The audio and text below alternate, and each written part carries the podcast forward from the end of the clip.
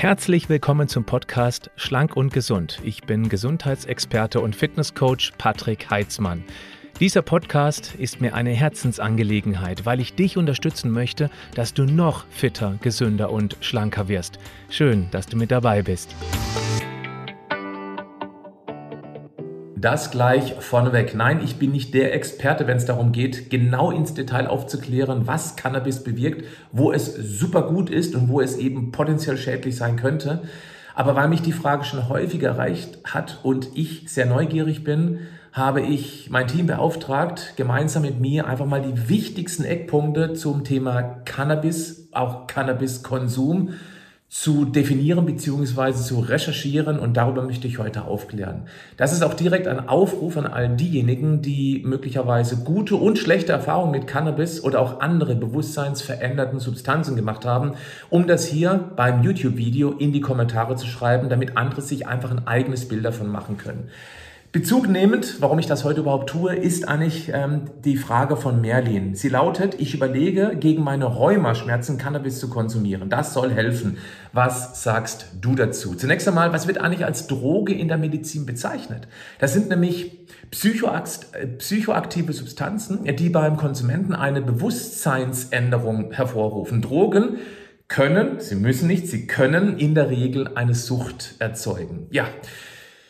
Jetzt ist es so, ich selber habe ein einziges Mal eine Erfahrung gemacht, die ich gerne teilen möchte. Es war ungefähr das Jahr 2008. Ich bin mir nicht mehr ganz sicher, ist also 14 Jahre her. Da kam ein befreundetes Pärchen, als ich noch damals mit meiner Frau Eileen in Hamburg lebte. Und die haben ihm gesagt, ja, lass uns heute mal Gras rauchen. Ich als Nichtraucher, das war schon mal die erste Hürde, habe ich gesagt, ja komm, einmal versuchen, warum nicht? Ich habe dann ein paar Züge genommen und was dann passiert ist, war für mich ein einschneidendes Erlebnis. Mir war kotzübel. Und zwar so, dass es wirklich knapp an der Kante war, dass ich mich übergeben musste. Und das ist deshalb für mich ein besonderes Erlebnis gewesen, weil ich mich jetzt seit, ich glaube, 22 Jahren nicht mehr übergeben musste. Und ähm, mir war so schlecht wie eben in der ganzen Zeit davor und danach noch nie. Und deswegen habe ich gesagt, das war ein einmaliger Versuch, das mache ich nie wieder. Ihr könnt gerne in die Kommentare schreiben, was ich vermutlich falsch gemacht habe, aber ich werde auch hier gleich schon sagen, ich brauche den Versuch nicht nochmal. Hm, ich trinke keinen Alkohol oder praktisch keinen. Ich nipp ab und zu am Weinglas meiner Frau. Ich rauche nicht, ich habe noch nie geraucht. Ich brauche diese bewusstseinserweiternden Substanzen nicht. Außer, Achtung, vielleicht schon mal ein klein bisschen ein, ähm, ein, ein Forecast. Ja, was mich interessieren würde eventuell sind tatsächlich Pilze. Die sollen teilweise auch echt tolle Wirkungen haben. Habe mich noch nie herangetraut an das Thema. Ich habe mich auch noch nicht mit, mit beschäftigt. Auch hier der Aufruf an die, die das anschauen. Gerne mal in die Kommentare, ob ihr irgendwelche Ideen habt, wie man da super entspannt und auf sehr sicherem, gesundheitlich sicherem Wege sich an dieses Pilzethema rantrauen kann. Also da bin ich so ein bisschen hin und her gerissen, ob ich es versuchen möchte, aber ich bin auf jeden Fall neugierig in diese Richtung. Also gut, jetzt möchte ich vielleicht noch ganz kurz meine persönliche Meinung dazu äußern, warum ich persönlich von dieser Legalisierung des Cannabis nichts halte. Achtung nochmal, das ist meine Meinung. Ihr dürft sehr gerne andere Meinungen haben und die auch gerne kundtun. Das ist ähm, hier ein sozusagen offener Kanal. Ich werde keine Kommentare löschen, das mache ich nie. Und der Grund, warum ich dagegen bin, ist, dass es Jugendlichen, die eben dann in Berührung mit dieser Bewusstseinsveränderung ähm, in Kontakt kommen, dass die überhaupt nicht verstehen können, warum man das jetzt nicht versuchen darf. Die werden dann Eltern konfrontieren, die sich zu Recht Sorgen machen, weil in der Jugend sowas regelmäßig konsumiert, sage ich mal, hat tatsächlich oder kann tatsächlich einen deutlich negativen Einfluss auf die Gehirnentwicklung nehmen, weil eben da im Dachgeschoss viele hormonelle Umbauprozesse stattfinden. Und wenn man in dieser Phase sowas nimmt, dann hat das durchaus auch einen nachhaltigen Schaden, zumindest das, was ich recherchiert habe. Deswegen bin ich ganz klar dagegen, weil wie willst du deinem Kind, meine Tochter ist zwölf, ich hoffe, dass sie sowas noch nicht konsumiert, bin mir ziemlich sicher, dass nicht, mein Kleiner ist acht, die kommen in das Alter. Und was willst du denen dann erzählen, wenn das völlig legal ist, ähm, die wir dann sagen, ja wie jetzt, ähm, Mama trinkt ja auch mal ein Gläschen Wein oder hier, meine Oma, die raucht ja auch. Und äh, warum soll ich jetzt das nicht nehmen? Ist doch legal. Das heißt, es wird eben dann in dem Fall auf eine Stufe gehievt, wo es schwierig wird, dagegen zu argumentieren. Und deswegen finde ich das einen völlig falschen Ansatz. Das ist meine persönliche Meinung, wie gesagt. Aber gut, jetzt werden wir einmal drüber sprechen. Was ist eigentlich Cannabis? Ich mache ich erstmal einen Start mit einem geschichtlichen Überblick, denn Cannabis Das kommt eigentlich aus China vor über 6000 Jahren. Da war das schon im Einsatz und zwar für Kleidung, für Fischnetze und auch damals schon, man höre und staune, als Heilmittel. Und von Asien kam es dann über den Mittleren und dann über den Nahen Osten nach Europa und dann später nach Amerika. Und die berauschende Wirkung, die wurde in Europa tatsächlich relativ spät erkannt. Cannabis wird mittlerweile auf der ganzen Welt angebaut und auch exportiert. In Europa, da gibt es vor allem Plantagen in Albanien, den Niederlanden, ja, wen wundert's, und auch in der Schweiz. Die können also nicht nur Schokolade basteln, die können auch Cannabis anbauen. Ja, seit Cannabis aber eben medizinisch genutzt wird oder werden darf, gibt es eben in Deutschland auch eine ganze Menge Anbauflächen. Meistens befinden die sich in Hallen.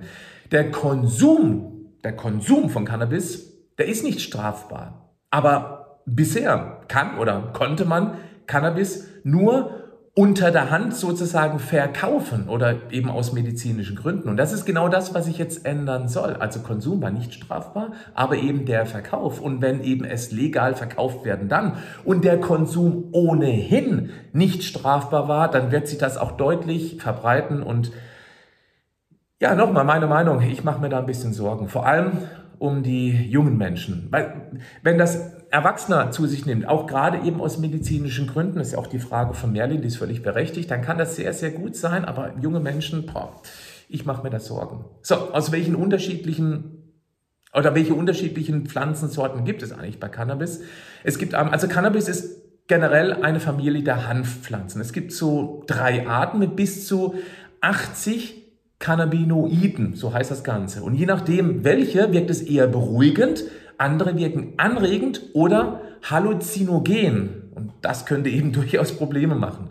Der Hauptwirkstoff, da wird THC genannt. Jetzt mal gucken, ob ich den zusammenbekomme. Der lange Name heißt Delta 9 Terrahydrocannabinol.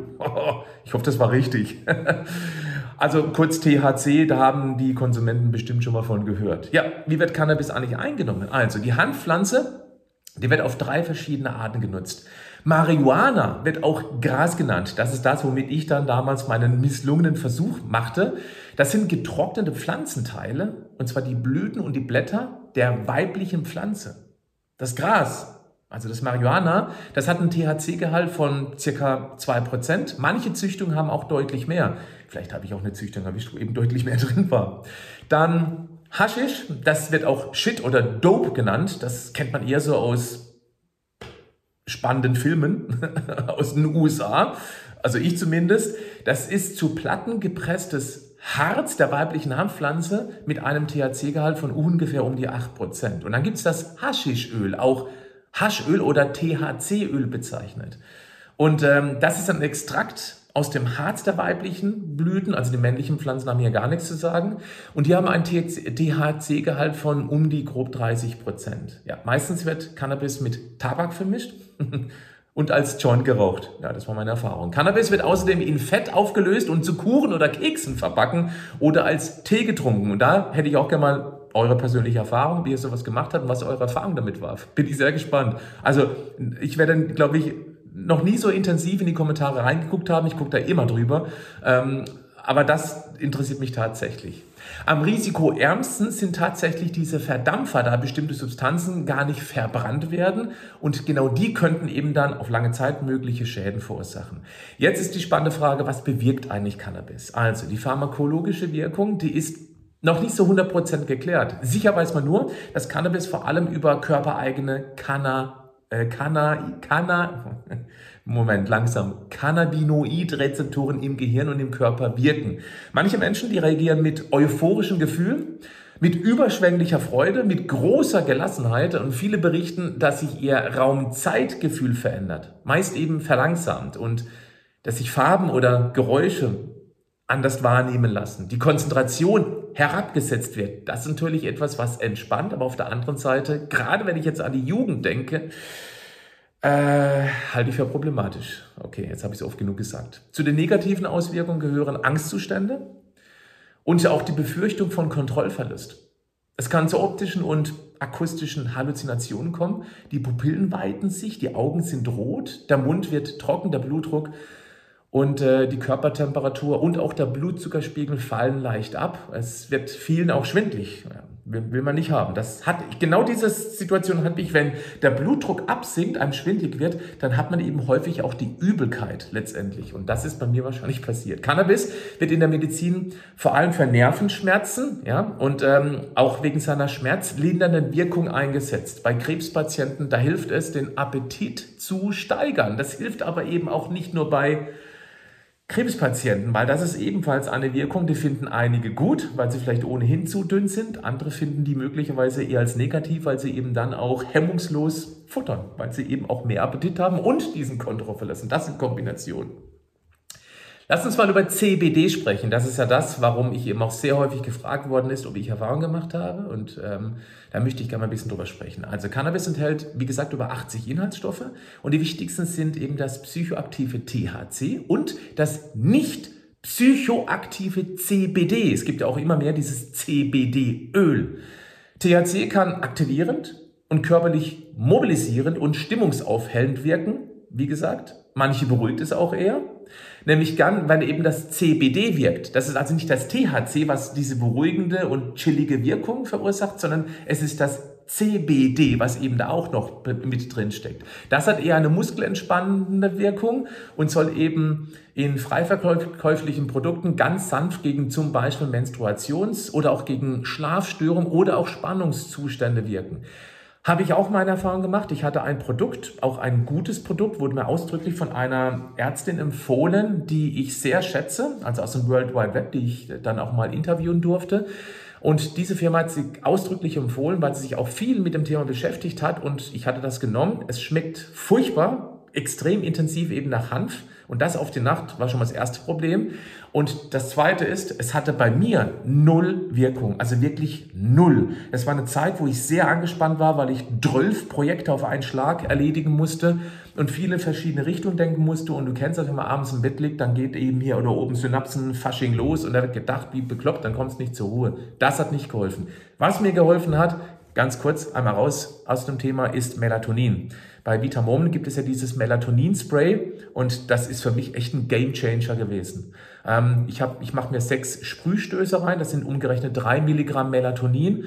Schmeckt sehr, sehr lecker und wird über die Schleimhäute dann sehr schnell auch aufgenommen. Danach gibt es noch einen ganz kleinen Schluck Wasser, damit eben der restliche Geschmack weg ist und zack, es hilft hervorragend. Seitdem schlafe ich spürbar besser, auch in harten Phasen. So, okay.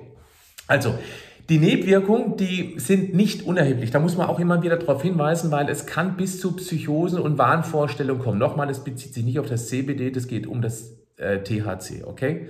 Also da muss man immer ein bisschen äh, differenzieren.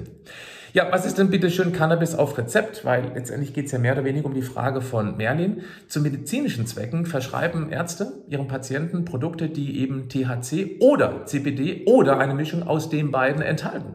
Und THC und CBD haben eben gegensätzliche Wirkmechanismen und auch äh, diese therapeutische In äh, Indikation. THC, das birgt im Vergleich zu CBD ein höheres Risiko für genau diese ungewünschten Ergebnisse. Das heißt, lieber Mylan, schon mal die erste Antwort.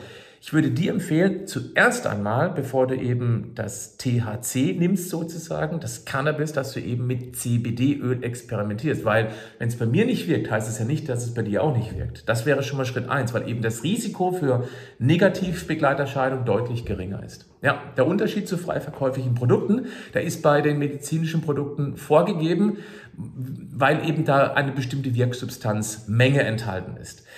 Ja, wer verschreibt denn bislang Cannabis? Seit März 2017 haben Patienten mit schwerwiegenden Erkrankungen unter bestimmten Voraussetzungen Anspruch auf Cannabis auf Kosten der Krankenkasse per Betäubungsmittelgesetz. Also wenn man hier unter starken Schmerzen leidet, Krebspatient, starkes Rheuma, dann darf man ruhig die Ärztin, den Arzt mal ansprechen, ob das vielleicht ein Versuch wert wäre. Wenn man, Achtung, die zwei andere Dinge versucht hat, auf die ich gleich noch zu sprechen komme. Eins habe ich erwähnt. Ich würde zunächst einmal CBD-Öl einfach testen, mal einen Monat lang, ob das irgendeine Verbesserung nach sich zieht. Und das andere, was ich Merlin dringend mitgeben möchte, dazu komme ich am Schluss dieses Podcasts, dieses Video. Bei welchen Krankheiten hilft denn jetzt generell Cannabis? Also vor allem bei Behandlung von chronischen Schmerzen. Merlin hat chronische Schmerzen, so wie es aussieht. Bei Spastiken, also wenn die Muskulatur extrem verkrampft ist und auch schmerzhaften Muskel- und Blasenkrämpfen bei Ähm, Gerade so bei, ähm, oder, oder auch bei Menstruationsproblemen natürlich, dann bei multipler Sklerose ja, und bei AIDS- und Krebspatienten.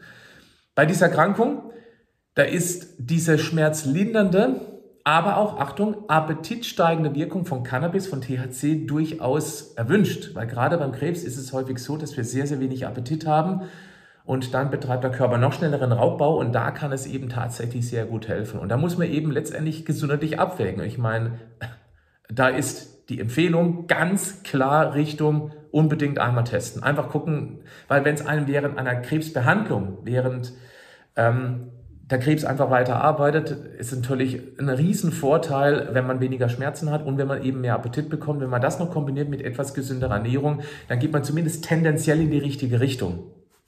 Ja, dann die Studienlage. Die ist noch ziemlich dünn, aber bei zum Beispiel chronischen Schmerzen oder bei Übelkeit, Unterbrechen nach einer Chemotherapie, da gibt es wissenschaftliche Belege, dass eben Cannabis sehr, sehr gut wirken kann. Das wollte ich noch dranhängen. Experten, die fordern aber noch hochwertige Studien, um handfeste Aussagen zum therapeutischen Potenzial von Cannabis als Arzneimittel treffen zu können. Nochmal vielleicht ganz kurz zum Thema Schmerztherapie.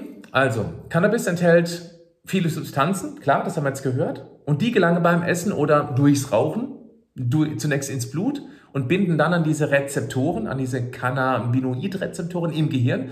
Und dort hat eben genau dieses Cannabis diese entspannende Wirkung und dadurch empfinden Schmerzpatienten ihre Beschwerden nicht mehr so als störend. Die Schmerzen werden also durchaus erträglicher. Allerdings wichtig, allerdings können Cannabinoide auch die Schmerzschwelle nur wenig anheben. Das heißt, das ist die Schmerzschwelle. Jetzt kommt eben Schmerzschub und wenn praktisch der Schmerzschub ein bisschen über dieser Schmerzschwelle ist, dann spüren wir Schmerzen. Und je mehr da eben drüber ist, desto mehr Schmerzen spüren wir. Und die, ähm, das, das Cannabis schafft es eben nur, diese Schmerzstelle ein bisschen oben anzuheben. Und deshalb, lieber Merlin, speziell für dich, aber alle anderen, ist immer wieder mein Aufruf als Gesundheitsexperte, der sich seit 30 Jahren mit diesen Themen auseinandersetzt. Egal welche Krankheit wir haben, es ist garantiert niemals ein Mangel an Cannabinoiden beziehungsweise ein Medikamentenmangel. Damit sage ich nicht, dass sie nicht wirken können. Natürlich. Und Medizin, Medikamente haben ganz klar ihre Berechtigung, und zwar unbedingt. Aber wenn wir etwas haben, dann ist der, aus meiner Sicht als Gesundheitsexperte immer der erste Ansatz, warum habe ich das? Ja, die Gene spielen durchaus eine Rolle, aber häufig, um nicht zu sagen meistens, spielt ein grundsätzlicher Lebensstil oder auch die immer mehr werdenden Umweltbelastungen, beispielsweise Schwermetalle, eine große Rolle. Oder eben ein verändertes Mikrobiom aufgrund unserer typischen Ernährung. Ernährung, die zum Beispiel Glyphosat enthält, was eben vor 50 Jahren noch niemals im Einsatz war. Ist nur ein Beispiel. Es gibt viele, viele weitere Beispiele. Da möchte ich jetzt nicht intensiv auch darauf eingehen. Würde bedeuten, gerade bei Rheuma, Rheuma ist häufig auch eine Autoimmunerkrankung und das bedeutet, dass der Darm gecheckt werden muss. Die Leber muss gut entgiften können. Wir brauchen einen vernünftigen Vitamin D-Spiegel. Wir brauchen schmerzlindernde Substanzen, die in der Nahrung vorkommen, wie zum Beispiel ähm, Omega-3, das EPA. Warum? Weil EPA die Entzündungsprozesse herunterreguliert, zumindest dagegen steuert und dass dann eben diese Schmerzschwelle zwar bleibt, aber der Schmerz geht zurück. Aus meiner Sicht, lieber Merlin, du kannst ja gerne das versuchen mit den Cannabinoiden, also mit dem Cannabis. Meine Empfehlung wäre aber, dass du gleichzeitig auch unbedingt einfach mal deine Ernährung überdenkst. Es könnte ja gut sein, dass eben dein Darm sehr empfindlich auf beispielsweise Gluten reagiert und dass deswegen eben auch bestimmte Schmerzschübe bei dir häufiger vorkommen, stärker vorkommen, als es eben unbedingt sein muss. Dann ist auch hier die Schwermetallbelastung immer wieder ein Punkt, womit sich leider, leider sehr wenige Ärzte auskennen. Man kann es aber messen lassen im Organismus, ist auch nicht ganz einfach, leider. Ich habe da mal ein tolles Interview mit Dr. Thomas Peters machen dürfen, könnt ihr gerne mal auf meinem Kanal gucken zum Thema Schwermetalle, weil wir sind heute leider eben durch die Umwelteinflüsse deutlich mehr belastet als eben noch vor 50, vor 100, vor 1000 Jahren. Und deswegen haben viele Menschen heutzutage Probleme, weil sie eben schlechte Entgifter sind. Das ist allerdings wieder genetisch bedingt. Ja, da kann man dann wenig tun. Aber auch schlechte Entgifter können Substanzen zuführen, um die Leber bei der Entgiftung, bei der Bindung von Giften und dann bei der Ausleitung zu unterstützen. Und das wäre aus meiner Sicht vor allem für dich, lieber Merlin, ein ganz dringender Aufruf an dich, dass du dich auch hier bei diesem Thema drum kümmerst. Natürlich ist es drastisch einfacher, dass man eben zum Arzt, zur Ärztin geht. Verschreib mir das, damit ich weniger Schmerzen habe. Kann ich total nachvollziehen nachvollziehen, absolut. Aber auf der anderen Seite, und das macht eben halt ein bisschen mehr Arbeit, sollte man sich mit diesem Thema intensiv auseinandersetzen. Und deswegen schön, dass du jetzt noch an dieser Stelle hier bei diesem Video mit dabei bist, weil du bist ja jemand, also nicht nur du, Merlin, sondern auch die anderen, Ihr seid alle die Menschen, die sich proaktiv um die Gesundheit kümmern und nicht sagen, gib mir Medikament, damit ich keine Schmerzen habe. Ich möchte aber genauso weiterleben wie bisher. Und das wird sich meistens später irgendwann rächen. Dann kommen die Sprüche, ja, sterben müssen wir alle. Die Frage ist nur, wann und in welchem Zustand. Schläft man irgendwann ein mit 99, weil man ein superglückliches Leben hatte und nachts eben dann einfach nicht mehr aufwacht? Oder leidet man 20 Jahre unter Schmerzen? Oder wie ich immer etwas provokant sage, viele Menschen sterben schon mit 60, 70, werden aber erst mit 80, 90 beerdigt. Deine Entscheidung ist es, wie du mit dem Thema umgehst. Schön, dass du mit dabei bist. Und jetzt bis zum nächsten Mal. Bleib gesund, aber mach auch etwas dafür. Tschüss.